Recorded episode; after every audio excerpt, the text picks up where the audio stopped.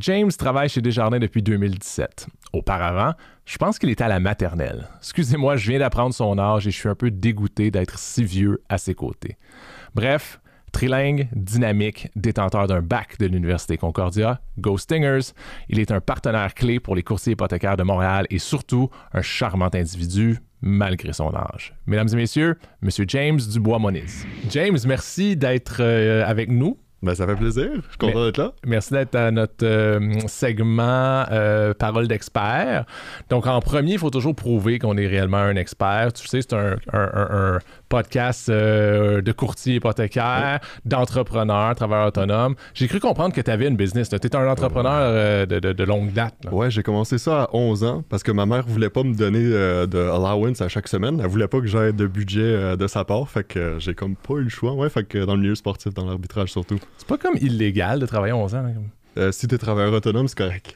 c'est comme la petite passe. c'est bon. Euh, écoute, James, euh, une des questions, ben, tu le sais, j'ai travaillé chez Desjardins longtemps. C'est une question que je me faisais poser en 2015. C'est pas, pas, une nouvelle question, mais je veux quand même que tu viennes de démystifier parce que c'est une question que j'ai encore. Fait clairement, j'y ai mal répondu pendant toutes ces années-là. mais le, dans le fond, c'est la, différence, ou dans le fond, qu'est-ce qu'une caisse de groupe?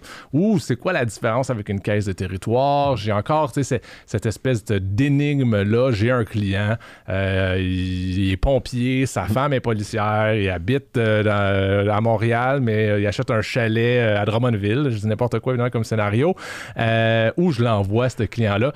C'est quoi un peu les, distinctions qu'ils peuvent avoir entre les deux modèles? c'est comme la situation qui te cadre dans tous les métiers. en plus, peut-être ton pompier est, est, italien en plus. Évidemment, évidemment. Super. Fait qu'on a, disons, trois grandes catégories de caisses chez Desjardins. On a ce qu'on appelle les caisses de territoire, comme tu as dit, donc desservent un territoire spécifique. Normalement, ça fonctionne vraiment avec le code postal. Donc, ils vont desservir, par exemple, une municipalité en entier ou, disons, dans les plus grosses villes comme Montréal, ils vont desservir un quartier spécifique.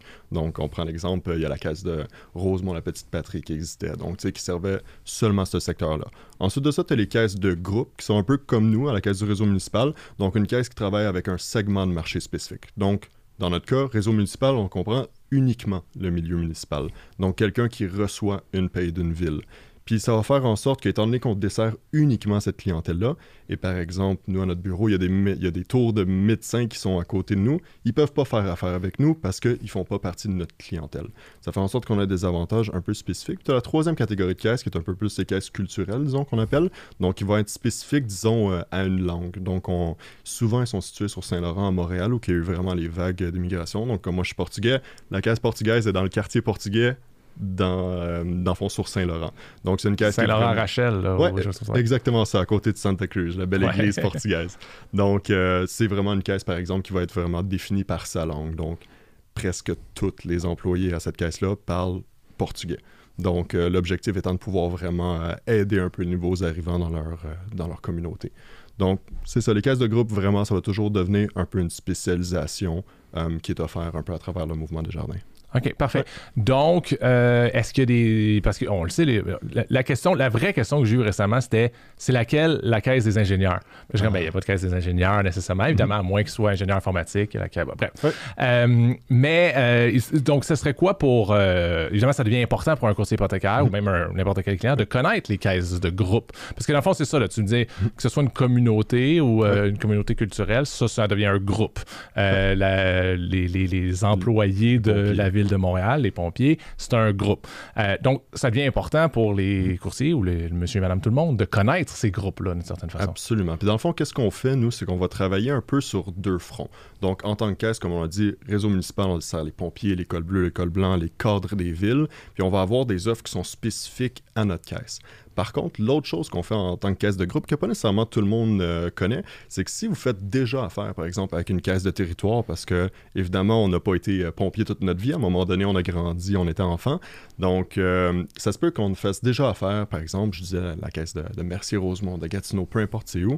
Qu'est-ce qu'on va faire, c'est qu'on va venir aider la caisse des fois sur certains dossiers. Donc, par exemple, moi, je dis souvent, beaucoup des courtiers pensent à nous quand un dossier fonctionne pas. Donc, ils se disent, mon Dieu, ce dossier-là passe pas, qu'est-ce que je peux faire? Souvent, c'est là que les caisses de groupe ressortent un peu, puis on y va de deux façons. sais, ça peut être, euh, si, si, la personne ne fait pas affaire dans une caisse, ben c'est correct, on le prend en charge de A à Z. Mais si quelqu'un fait déjà affaire dans une caisse, ben, qu'est-ce qu'on va faire? C'est qu'on va venir appuyer la caisse sur les démarches, par exemple, sur la qualification du financement. Fait qu'on va aller joindre un peu nos spécificités des caisses de groupe à la caisse de territoire pour s'assurer que, dans le fond, le membre va avoir la meilleure offre de service possible, en plus d'avoir réussi à avoir son hypothèque. Génial.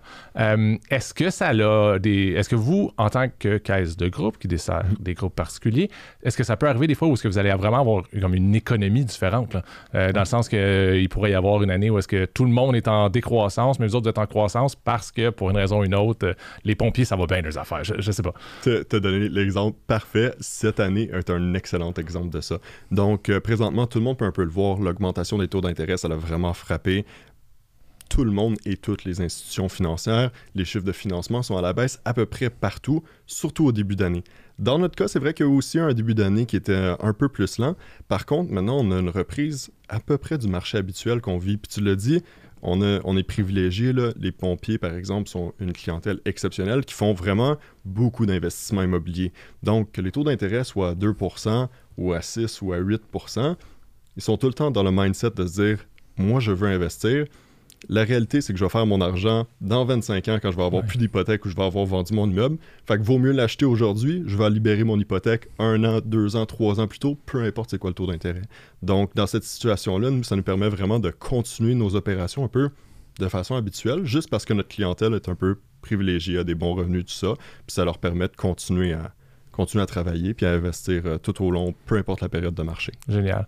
Je gosse souvent, moi, avec cette histoire de coffre à outils qu'un courtier hypothécaire ou même dans le financement, euh, il faut que tu aies plusieurs types de solutions. Clairement, connaître les caisses de groupe, c'est euh, un des outils qui est important à, connaître. Oui, absolument. Puis, tu sais, toutes les caisses de groupe vont avoir leurs spécificités. C'est le fun aussi de les rencontrer, participer à des événements, discuter avec eux, puis voir justement c'est où qui peuvent aller vous aider. Je pense que tu l'as dit, le coffre à outils, c'est la meilleure façon de voir les caisses de groupe. On est un outil supplémentaire euh, à utiliser quand c'est nécessaire. Génial, je te remercie beaucoup, James. Je te souhaite une bonne journée. Merci, Merci toi aussi. Merci à tous d'avoir écouté cet épisode. Merci infiniment à mes invités ainsi qu'à mes commanditaires. Je vous rappelle que vous pouvez retrouver cet épisode et tous les autres en audio sur Spotify, Apple Podcast et Google Podcast et en vidéo sur YouTube en cherchant un café avec ton courtier. Si vous voulez communiquer avec moi ou avez des commentaires, n'hésitez pas à me les transmettre sur LinkedIn, Instagram ou Facebook. On se retrouve pour notre prochaine dose de caféine avec ton courtier.